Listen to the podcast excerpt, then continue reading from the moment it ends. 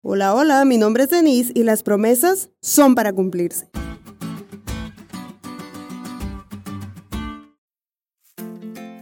Qué bonito cuando te dicen paso por ti a las 6 y pasa.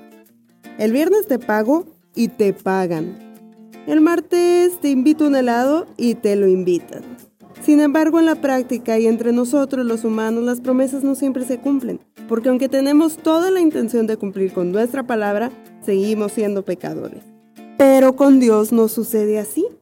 Él promete y cumple. Siempre y sin excepción.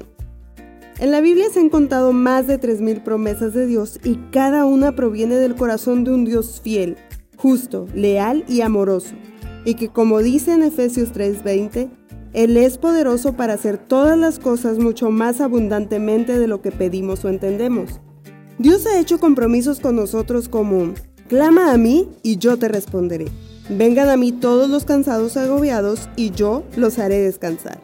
No temas ni desmayes, porque Jehová tu Dios estará contigo donde quiera que vayas. Esfuérzate y sé muy valiente en cumplir la ley. No te apartes de ella ni a la derecha ni a la izquierda, para que tengas éxito en todo lo que emprendas. Entre muchos otros referentes a nuestra vida espiritual, al plan de salvación, a la certeza de que no estamos solos y que el poder de Dios nos protege. Y cuando reclamamos con fe y enseñamos a otros a hacerlo, nuestra vida se llena de las bendiciones de Dios. La falta de fe elimina el cumplimiento de estas promesas. Nosotros podemos tener la certeza de que Dios es fiel a su palabra y nunca fallará en el cumplimiento de la promesa. Lo que Él dice, lo cumple. Y para terminar, te comparto mi promesa favorita. El que da testimonio de estas cosas dice, vengo pronto. Y seguro, pronto vendrá.